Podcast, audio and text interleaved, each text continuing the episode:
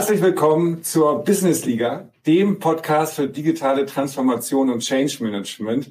Heute wieder mit Ralf Werner und ähm, Volker Rau.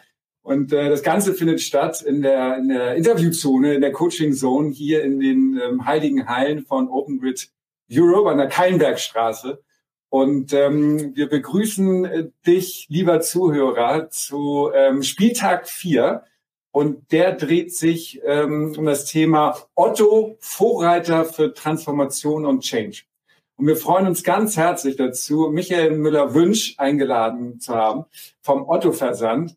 Und ähm, ja, äh, Müvi, von unserer Seite nochmal ein ganz herzliches Dankeschön, äh, dass du hier bist. Herzliches Willkommen. Und eben ähm, im Vorgespräch nochmal, äh, ich wollte ja eigentlich lieber äh, darüber mit dir sprechen, was du alles für einen sportlichen Hintergrund hast weil wir beide hier äh, auch selber, äh, Ralf und ich, vom Sport kommen und das ganze Ding ja auch Business Liga heißt. Aber sag doch erstmal so, wo kommst du her? Was machst du für den Zuhörer? Ein bisschen Orientierung und dann gerne aber auch nochmal, also ein kleines Stichwort zur Nummer 10. Wenn du es vergisst, dann äh, äh, äh, erinnere ich dich nochmal dazu. Ja, äh, vielen Dank, ihr beiden, äh, für die Einladung, die ich sehr, sehr gerne angenommen habe weil ihr ja den Bezug so ein bisschen in den sportlichen Kontext bringt, äh, ambitioniert zu sein. Gleichzeitig aber äh, wir natürlich hier auch um Hardcore-Business-Themen sprechen und äh, uns austauschen wollen, wie man bestimmte Dinge erreichen kann. Ja, wer bin ich? Äh, Michael Müller-Wünsch, aber äh, quasi von allen schon seit Jahrzehnten mit Vivö abgekürzt. Also insofern äh, nicht wundern, wenn das jetzt häufiger vorkommt. Ich bin in Berlin geboren, ähm, noch zu Zeiten äh, der Mauer äh, im westlichen Teil der Stadt, bin da auch äh, lange gewesen, habe auch woanders zwischenzeitlich familiär bedingt durch meine Eltern äh, gelebt in Kopenhagen, aber äh, bin Berliner, habe dort ähm, dann studiert Informatik, äh, habe dann auch Betriebswirtschaft studiert und habe äh, sehr, sehr früh meine, meine Liebe zur Technologie entwickelt und in das Zusammenspiel, was sicherlich auch durch meine äh, Studiengänge als Diplom-Informatiker und Diplomkaufmann nachvollziehbar ist zwischen Business und IT. Eigentlich, das hat mich mein ganzes Leben äh, geprägt. Ähm, als junger Mann noch als Forscher äh, im Bereich der künstlichen Intelligenz und dann späterhin auch verteilte künstliche Intelligenz ja in den letzten Jahren eine unglaubliche Renaissance bekommen hat. Warum das so ist, kann ich auch gern drauf eingehen oder machen wir nochmal eine nächste Halbzeit zu. Ähm, und äh, seit einigen Jahren habe ich das Glück oder Jahrzehnten mittlerweile, dass ich Unternehmen begleiten und gestalten kann, die eine ganz unterschiedliche Couleur haben. Also äh, von äh, deutschen Familienunternehmen, von Startups, von internationalen Konzernen und die haben mir die vielen Erfahrungen geschenkt, die Menschen, mit denen ich da zusammenarbeiten kann, konnte, äh, so dass ich heute bei Otto, der Digitalplattformmarke des Konzerns, äh, als einer der vier Vorstände das Thema Technologie verantworte. Und das mittlerweile auch schon wieder seit sieben Jahren. Und äh, ich gucke da auf eine ganz bewegte und äh, für mich persönlich beruflich großartige Zeit zurück, die sicherlich in der aktuellen Situation wieder neue Herausforderungen, Ansprüche mit sich bringen, aber für mich irgendwie schon auch ein, ein herausragendes Erlebnis und Erfahrung äh, in meinem beruflichen Leben darstellt. Ja, vielen Dank. Wir kennen uns ja jetzt auch schon ein paar Tage. Wir hatten auch schon mal das Vergnügen, dass du auf unserer Führungskräftetagung unseren äh, OE-Managern da erzählen konntest, was du für Erfahrungen auch mit, mit Veränderungen, mit, mit Transformationen gemacht hast. Aber einen Punkt musst du eben noch loswerden. Du hast eben gesagt, du, äh, warst in deiner sportlichen Vergangenheit äh, oder auch Gegenwart der Zehner. Äh, ähm, warum und äh, wie würdest du das äh, auf den beruflichen Kontext münzen? Äh, bist du da auch der Zehner oder eher der Sechser? Äh, wie würdest du dich da einordnen? Also ich glaube, ich bin tatsächlich der Zehner.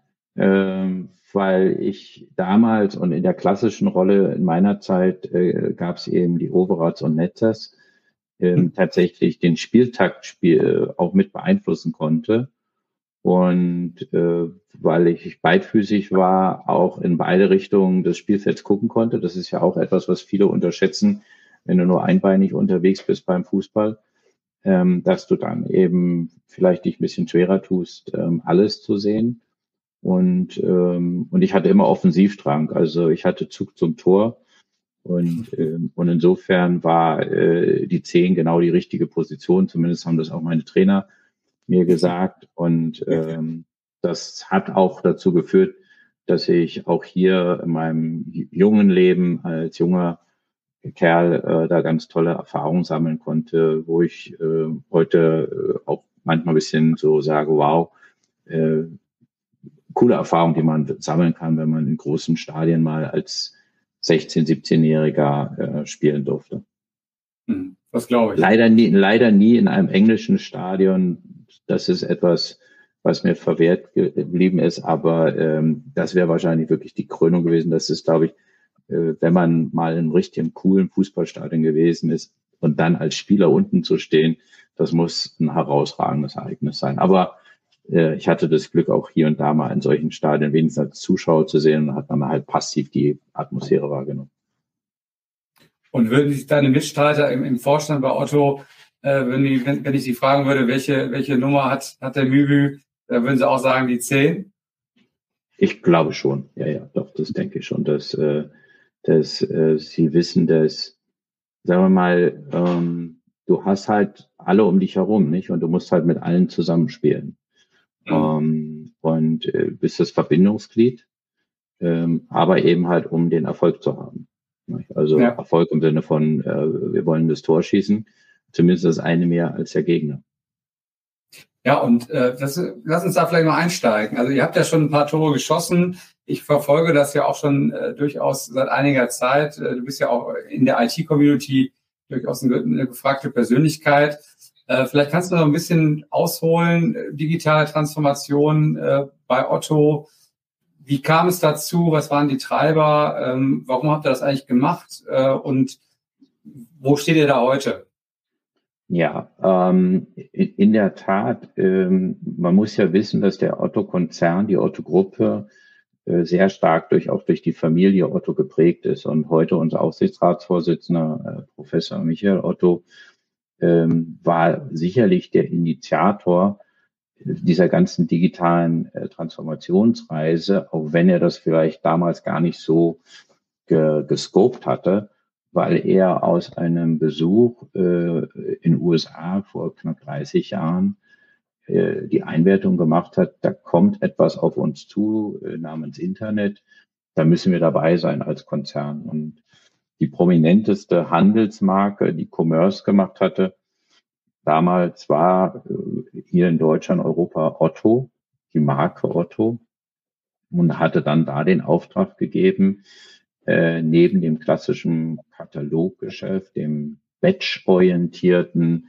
sequenziell ausgelegten äh, Geschäft, eben digitale Verkaufskanäle sich noch zu erschließen. Und mit dieser zarten Pflanze, Otto.de, vor jetzt über 27 Jahren gelauncht, haben wir immer wieder experimentieren können und hart wahrscheinlich so vor 12, 13 Jahren dann den, den Turnaround gestartet, zu sagen, äh, digitales, äh, digitale Customer Journey wird die Zukunft prägen und wir müssen uns durch äh, unsere Prozesslandschaft, durch unsere Technologielandschaft dahin bewegen.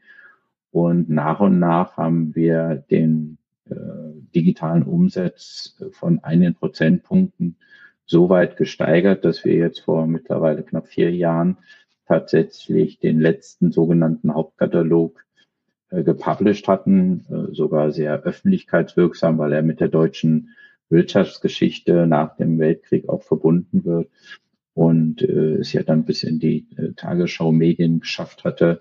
Äh, jetzt wird die letzte Auflage gedruckt und ähm, mhm. und damit war dann klar, dass es nur noch digital gibt. Das war und ist zu dem Zeitpunkt aber immer noch nur die digital, das digitale Schaufenster gewesen als ein Element der digitalen Transformation. Äh, und was eben auch ein großer Teil meiner Arbeit jetzt in den letzten sieben Jahren von dieser langen, jahrzehntelangen Reise ist, tatsächlich die Digitalisierung in alle anderen Unternehmensbereiche entsprechend fortzuführen.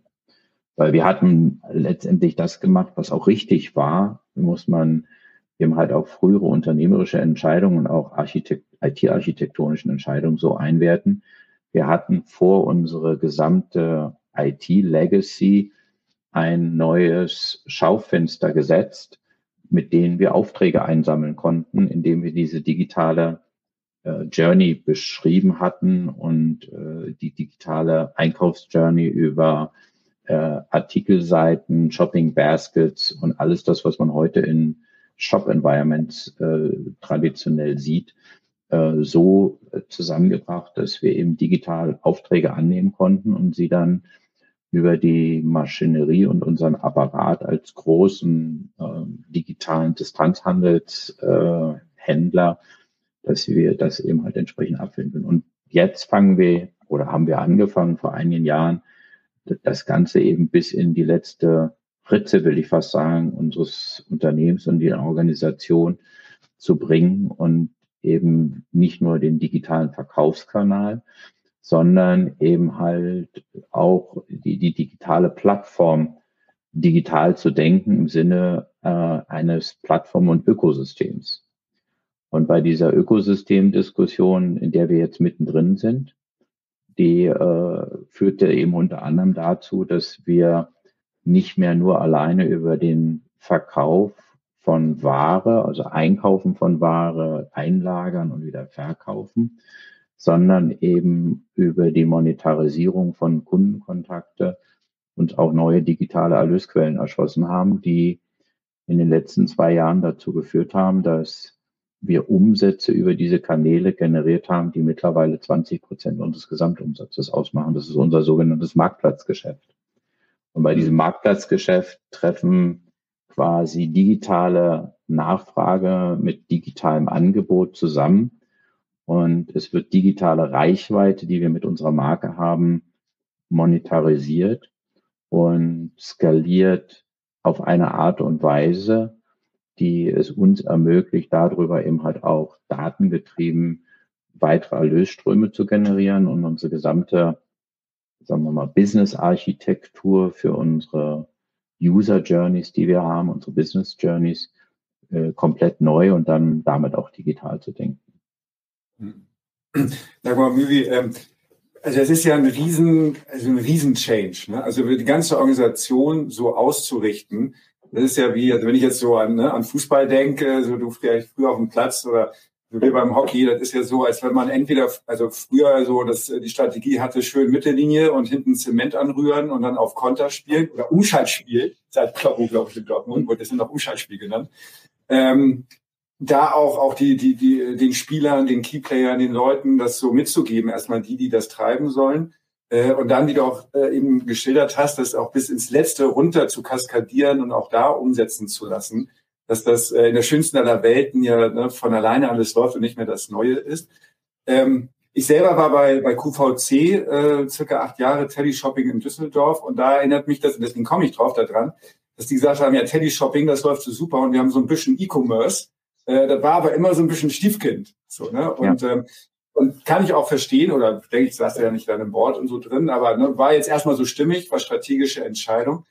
Ähm, wie, also wenn du da so ein bisschen ne, aus dem Nähkästchen erzählen kannst, ohne äh, Geheimnisse zu verraten, der Groß.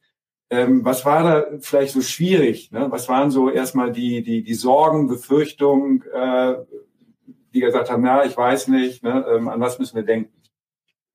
Also ich, ich, ich starte mal, ja, wir haben unser Spielsystem geändert. Ähm, ähm, also so wie, wenn ich jetzt zum Beispiel mal an, ans Fußballspielen denke bei mir, wie wir eben damals Fußball gespielt haben, sowieso auch viel langsamer, weniger dynamisch.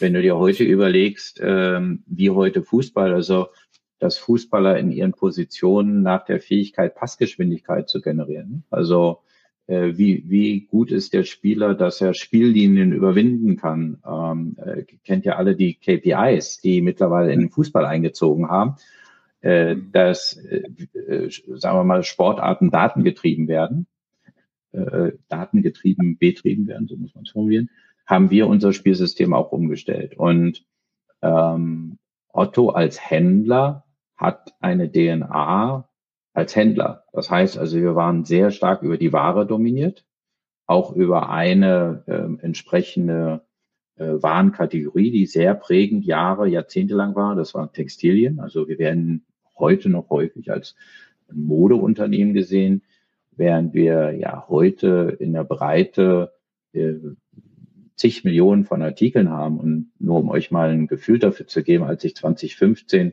startete bei Otto, der Plattformmarke, äh, hatten wir weniger als eine Million SKUs. Wir gehen jetzt auf die Größenordnung von 11 Millionen, also Faktor 10 haben wir unser Angebot in allen Sortimentsbereichen erweitert und damit entsprechend auch eine Attraktivität der Plattform äh, geschaffen, die man jetzt lapidar gerechnet verzehnfacht hat. So. Und das haben wir aber nicht geschafft, indem wir immer alleine Ware einkaufen, äh, sie lagern und wieder verkaufen, sondern weil wir zum Beispiel Marktplatzpartner gewinnen konnten, die unser Brand, auch unsere Wertigkeit, unser Wertsystem, was mit dem Brand Otto steht, mit nutzen, um dann ihre Produkte über unseren Marktplatz und über unsere digitale Reichweite an Konsumentinnen zu verkaufen in einem Namen, in einer Rechnung, in eigener Abwicklung, die, ähm, die dazu geführt haben, dass sie eben entsprechend von unserer Stärke als Brand profitieren und wir ihr zusätzliches Angebot nutzen können, um die Plattform entsprechend attraktiv zu machen. Und da war dann auf einmal die Frage, ihr kennt die Diskussion, der Wettbewerb ist nur ein Klick daneben, away, one click away, dass unsere Handelsorganisation eben sich schon die Frage gestellt hat, wie kann denn das sein, dass wir uns den Wettbewerb auf unsere Plattform holen? Weil wir hatten auf einmal jemanden, der den Adidas Sneaker selber angeboten hat, den wir selber auch verkaufen wollten. Und auf einmal war das, was man ja versucht hat, immer den Wettbewerb, den, den Gegner vom eigenen 16er fernzuhalten, äh, dann war der auf einmal gefährlich nah. Und, war, und das gefährlich wurde von denen, die davon gelebt haben. Und wenn man sich in Handelsstrukturen bewegt hat, so wie ich mein ganzes Leben lang, ähm, Handel hat ja auch häufig so von Verstecktheit, von Abgeschlossenheit äh, gelebt, weil man wollte sich nicht in die Karten gucken lassen über Preisstellungen, über Volumina, über Strukturen. Äh, und dieses gesamte Zusammenspiel ist im Zeitalter der Digitalisierung, die ja auch viel Transparenz generiert hat, gewollt oder ungewollt, verloren gegangen. Und das macht was mit Menschen, die so sagen, aber das, äh, das kann doch nicht euer Ernst sein dass äh, wir uns jetzt hier vor unser, in unserem eigenen Vorgarten damit auseinandersetzen müssen.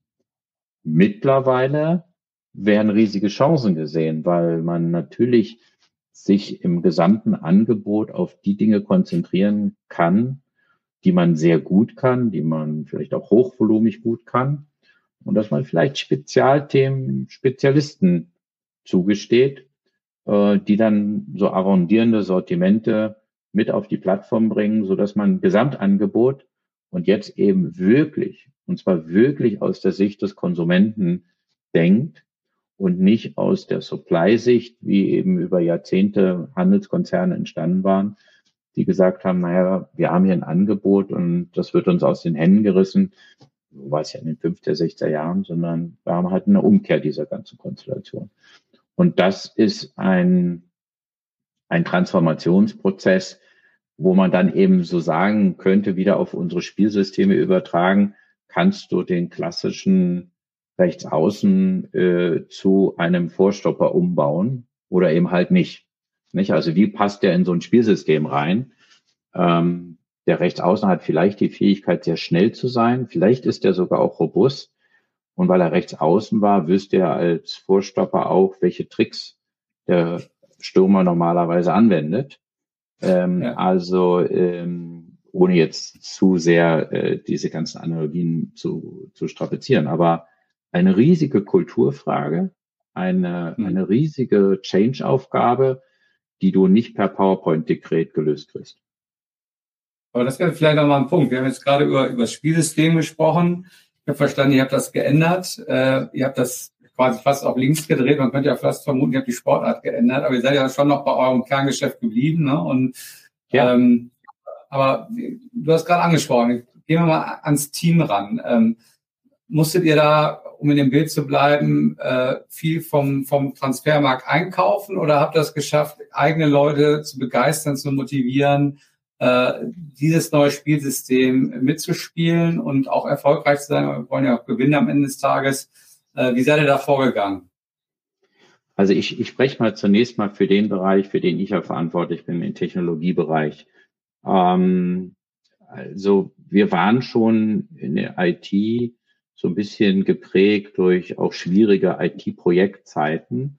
Und da ein neues Selbstbewusstsein mit den handelnden Personen zu entwickeln, war eigentlich meine erste Coaching-Aufgabe, weil wir unglaubliche Talente bei uns haben. Und ja, der überwiegende Teil konnte ähm, die Reise mit antreten und hat sie auch mit angetreten.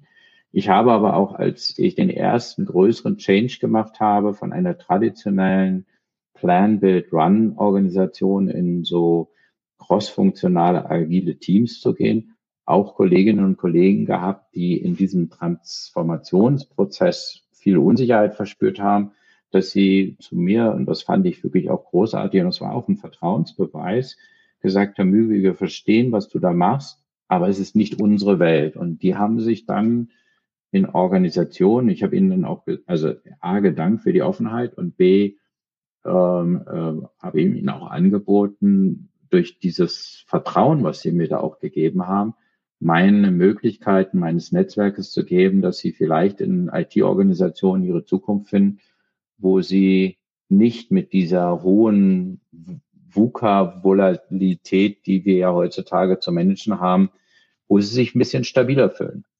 Und ich glaube, das ist einfach das, was wir als Manager und als Führungskräfte kennen müssen, erkennen müssen, dass ja jeder Mensch individuelle Stärken hat und wir dann schauen müssen, wie sie in das Spielsystem halt reinpassen. Und es gibt nicht per se den schlechten Mitarbeiter, sondern vielleicht für die momentane Spielsituation mehr oder weniger passend. Und wir haben viel in Trainings gesetzt, wir haben viel in Organisationsbegleitung hineingesetzt.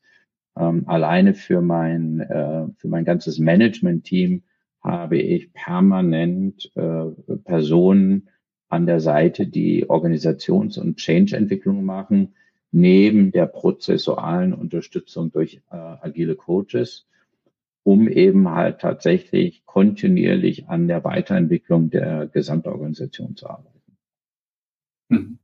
Super spannend. Also wir hatten uns ja auch schon mal äh, an anderer Stelle über das Thema äh, Produktteams, agile Teams äh, ausgetauscht. Warum ist das so wichtig für euch? Warum, warum bist du genau diesen Weg gegangen, äh, jetzt sowohl taktisch, spieltaktisch als auch vom Teamsetting her? Äh, warum kann man sich auch auch klassisch, hätte man es sich auch klassisch versuchen können? Ich meine, der Erfolg gibt dir ja recht, ne? aber vielleicht noch mal kurz einen Schritt zurück. Warum, das ist ja schon ein disruptiverer Weg, ne? Ja, ja. Ähm, also die, die Frage ist ja die, und für, gerade für Manager, die schon auch ein paar Lebensjahre, Berufsjahre auf dem Buckel haben, wir haben ja gesehen, dass wir auch durch die Methodenverbesserung vor 20 Jahren, wie baut man Projekte auf, wie baut man ähm, industriegedachte IT-Organisationen auf, ähm, was, was du dafür brauchst, ist unglaublich viel Stabilität. Also Stabilität der Rahmenbedingungen, äh, Stabilität ähm, äh, in, den, in den Fragestellungen, in den Anforderungen.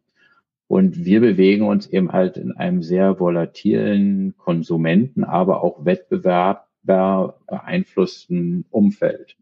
Und was wir gemerkt haben, ist, dass wir mit produktorientierten Organisationsansätzen schneller werden. Man ist nicht zwingend effizient. Also das ist eigentlich im Moment gerade die große äh, Königsdisziplin.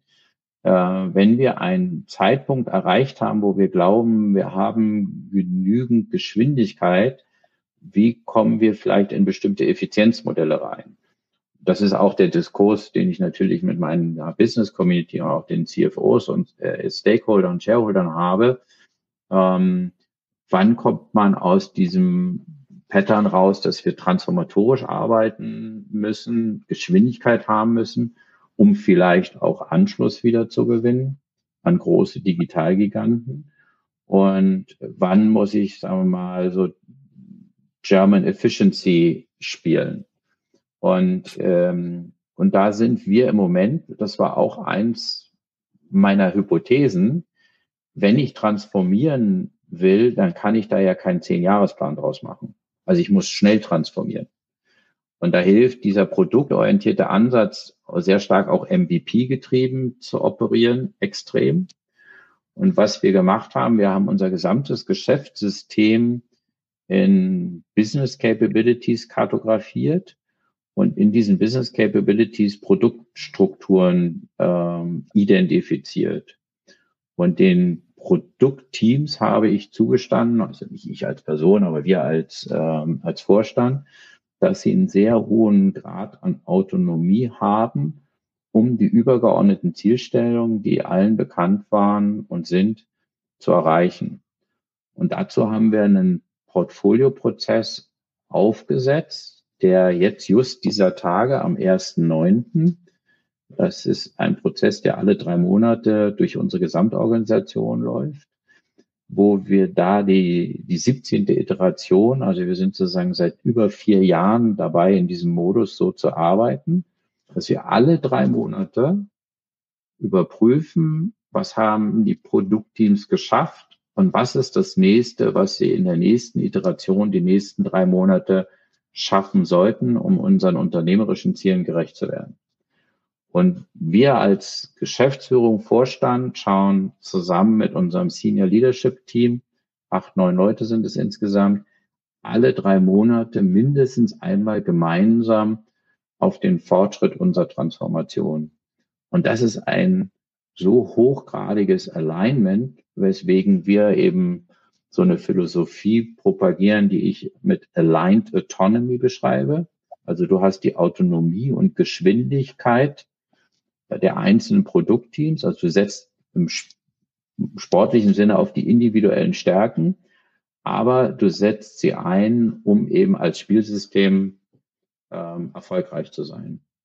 Und das war am Anfang auch ein Change-Prozess, weil ähm, man nicht wusste, wie hoch muss man die Autonomie zulassen, wie viel Alignment brauche ich.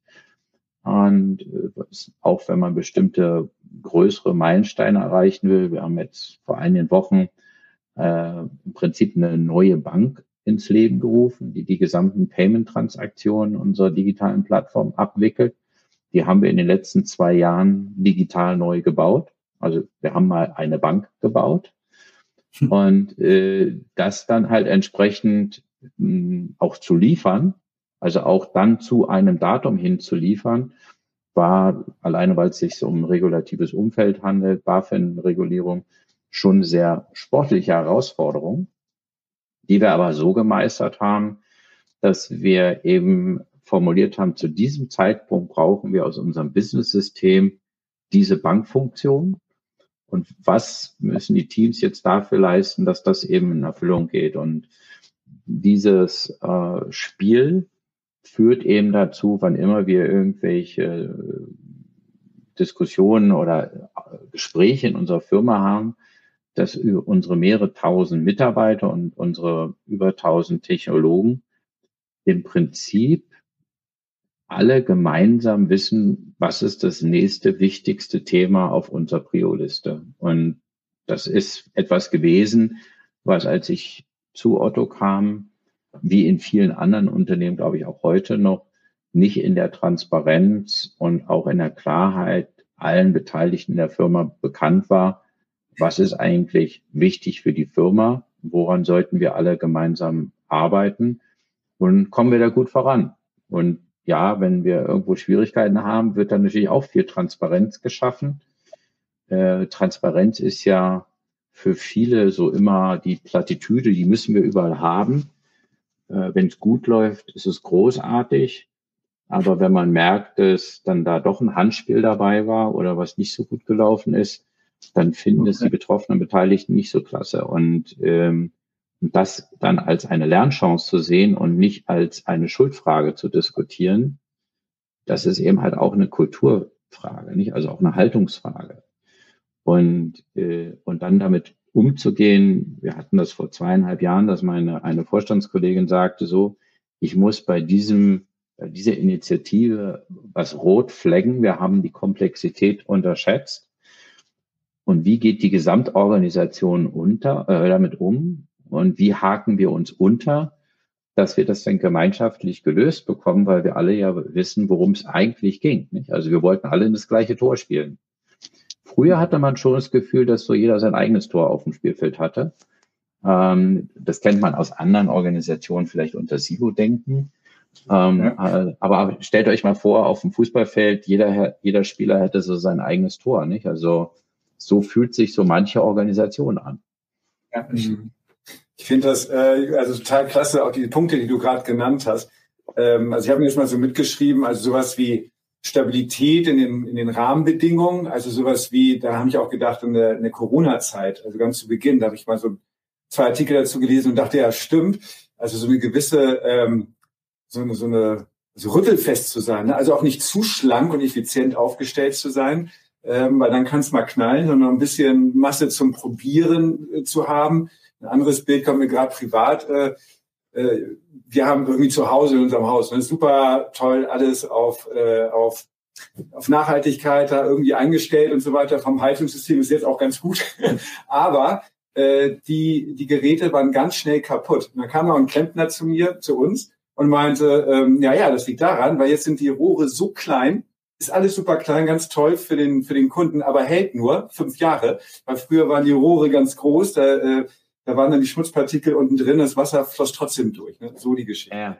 Und das finde ich, finde ich, äh, finde ich so ganz interessant und auch wichtig, wenn, wenn ich selber auch in meiner Mitarbeiterzeit daran denke, so man geht in Change, dass ja wichtig ist, dass ähm, erstens so eine Stabilität in den Rahmenbedingungen da ist, ne, die, die Leitplanken gesetzt wird, so du hast gesagt, ne, die Ausrichtung war klar, auch Priorisierung. Ähm, und dann eben hochgradiges Alignment, weil natürlich guckt man jetzt Mitarbeiter, egal auf welcher Ebene, was machen denn die da oben, ne? wie gehen die denn damit um? Und äh, wenn man dann zumindest also dreimal äh, im Jahr, ja, alle drei Monate, sagtest du, da ähm, hinkommt, weil man sind jetzt so meine Bilder ne, im Kopf, muss sagen, ob das ich das richtig verstanden habe. Also erstens äh, natürlich sich die Zahlen und Bereiche anguckt, aber auch symbolisch gesehen, also aufschlägt, ne, so vis-à-vis -vis da äh, Flagge zeigt und Interesse zeigt, kann ich mir vorstellen, ähm, hat auch nochmal so zum Thema auch äh, mit Menschen zusammenarbeiten einen wichtigen Hebel. Ja, ab, absolut. Also ähm, auch in der Zeit, äh, seitdem ich bei Otto mit meinen drei Kollegen arbeite, haben wir ein Format entwickelt, das nennt sich Unplugged, ähm, wo wir vor Corona in einem großen Townhall-Meeting äh, den Leuten, die bei uns da am Campus sitzen, mehreren hundert, manchmal tausend, erzählt haben, was wir eigentlich in unseren Vorstandssitzungen besprechen und warum wir zu den Entscheidungen kommen. Also auch warum wir zu diesen Entscheidungen kommen. Und, ähm, und äh, am Anfang fühlte sich das schon auch für, glaube ich, für alle Beteiligten komisch an. Da sitzen jetzt so vier Vorstände, die erzählen eine Stunde über ihre Arbeit. Das ist ja auch sehr diffus für viele. Wie oder was arbeitet eigentlich ein Vorstand? Und ähm, ähm, ich löse das immer darüber auf, dass ich bei mir Menschen hospitieren lasse. Also unsere Azubis, äh, wenn die bei uns anfangen, die kriegen oder dualen Studenten kriegen von mir immer die Offerte, äh, dass sie auch mal einen Tag im Leben eines CIOs verbringen können, um sich dann auch zu überlegen, ob das ein erstrebenswertes äh, Bild ist. Aber, ähm, aber also manche sind schon erstaunt, wie heterogen und wie vielfältig und wie strapaziös so ein Tag ist. Also die machen ja bei mir immer nur so mal unter uns gesagt, zwei Drittel des Tages mit, so von neun bis 16 Uhr. Dass ich davor schon irgendwas mache und danach noch was habe, das erspare ich ihnen. Ähm, aber sie kriegen halt auch mit, wie viel Energie dieser traumhafte Job einem auch bereitet. Also meine Energiebilanz ist trotz der Intensität oft abends äh, durchaus äh, positiv, weil ich einfach äh, coole Themen habe und mit großartigen Menschen zusammenarbeiten kann. Und das aber in so ein Unplugged-Format hinüberzutragen und zu sagen, das ist das, was uns beschäftigt in diesem auch gerade transformatorischen Teil, wo es ja nicht Business as usual ist, sondern was machst du denn mit den verschiedenen Herausforderungen, die auch in unserem Marktumfeld und wir haben ja einen durchaus relevanten, kapitalstarken Marktbegleiter, der ja auch so seine Ideen hat, wie er hier erfolgreich ist in Deutschland. Wie kannst du dich da so als ein sehr tradiertes, sehr werteorientiertes Unternehmen so im Markt positionieren, dass ähm, deine Journey, die du den Konsumenten anbietest, aber mittlerweile eben halt auch die zweite Journey, nämlich die der Partner und Supplier. Wie kannst du die so ausgestalten, dass, ähm, dass sowohl Konsumenten als auch Partner Otto als einen sehr, sehr, sehr relevanten Partner in dem Markt sehen? Und ich habe ja immer noch die dritte, für mich wichtigste Journey, die mir am Herzen liegt. Das ist unsere Employee Journey. Ähm, mhm. Wenn es uns gelingt, die herausragend zu gestalten, dann mache ich mir keine Sorgen darum, dass wir eine super Consumer Journey und eine super Partner- und Supplier Journey bauen in unserem digitalen Ökosystem. Also alles mhm. steht und fällt damit, dass du einfach ein großartiges Team hast und dann bist du wieder in, in der Coaching Zone, äh, dass du die individuellen Charaktere so zusammenstellst, dass sie als Team für die jeweilige Transformationsphase, für die Spielsituation, in der wir uns bewegen, ähm, genau die richtigen äh, Mittel einsetzen.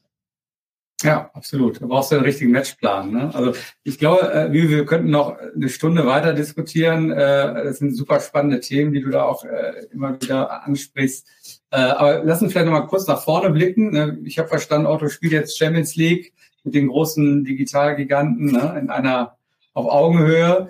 Ähm, was, was kommt denn jetzt als nächstes? Was, was tut ihr jetzt, äh, damit ihr da auch vielleicht mal den, den Henkelpot in der Hand haltet? Oder vielleicht habt ihr ihn auch schon. Ne? Und ähm, was sind so die, die Herausforderungen, die du jetzt äh, am Horizont siehst? Also eine Herausforderung wird genau das letzte Thema sein, dass wir weiterhin mit einem guten Team zusammen, also wir brauchen eine attraktive Arbeitsumgebung und natürlich wissen wir alle, was New Work, was Corona gerade durchgerüttelt hat in unseren Arbeitswelten. Also wie, wie können wir schaffen, dass das stabil und attraktiv bleibt, um dann auf der Business-Seite Themen äh, zu generieren und erlebbar zu machen, die ich für persönlich für sehr wertvoll halte und die auch den Unterschied machen können, warum wir in Deutschland und Europa weiterhin in der Zukunft relevant sind. Und das ist das Thema, wie wir ein verantwortungsvoll, digital verantwortungsvolles Unternehmen äh, sind, äh, die das Thema Nachhaltigkeit, die das Thema Fairness, äh, aber eben halt auch persönliches Erfahren äh, auf die, auf die Top-Position der Agenda schreibt. Ähm, bei allen schrecklichen Dingen, die wir ja auch jetzt gerade erleben, ähm, wenn es uns nicht gelingt, als Spielplan eine Lösung für unsere Nachhaltigkeitsfragestellung zu bekommen, dann, äh, dann wäre es katastrophal. Deswegen haben wir in unseren Zielstellungen auch mittlerweile erlebbar zum Beispiel gesagt, dass wir unsere Sortimentsangebote ähm, so kategorisieren, dass nachhaltige Produkte präferiert werden, äh, visibel werden. Wir haben von den zig Millionen Artikeln schon einige hunderttausend, die eben entsprechenden Anforderungen genügen. Aber das ist es ja nicht alleine. Nicht? Also ihr wisst auch, und gerade die Digitalverantwortung haben, äh, welchen, welche Verantwortung wir haben, wenn wir digitale Lösungen bauen, äh, was den, äh, was den Energieverbrauch betrifft. Ähm, wir alle träumen von datengetriebenen, äh, stark automatisierten äh, Lösungen und Plattformen. Ähm, aber der Energiebedarf durch Digitalisierung ist ja erheblich. Und wenn wir da anfangen, und das ist etwas, was wir eben halt auch tun, äh, mit unseren Technologen drüber nachzudenken, wie sieht eigentlich der digitale Footprint meiner digitalen Lösung aus? Und kann ich es besser machen? Kann ich zum Beispiel mit weniger Daten kleinere Algorithmen betreiben? Dann haben wir eben halt auch schon unseren ersten Beitrag geleistet, dass es wirklich eine Zukunft für unseren Planeten gibt. Und da wird dann Otto auch eine Rolle spielen. Mhm. Also das will ich nicht reingrätschen. Äh, wie viele sieben Minuten haben wir ja noch, so das Zeitmanagement angucken. Ich habe noch eine Frage, oder ja, eine Frage, aber ich frage mal Ralf, ich will jetzt nicht reingrätschen. Ne? Wenn du eine hast, dann schieß los. Letzte Frage. Ja, okay, letzte Frage, letzte Frage. Letzte Frage. Ähm, ich äh, ich habe unter anderem einen Kunden auch, der ist, ähm, äh, ist ein Tech-Unternehmen. Ne? Und äh, wo du gerade gesagt hast, äh, was euch wichtig ist im Thema Nachhaltigkeit, ähm, oder auch Mitarbeiterbindung, ne, das ist so bei mir aufgepoppt, das ganze Thema so ähm, Employer Branding.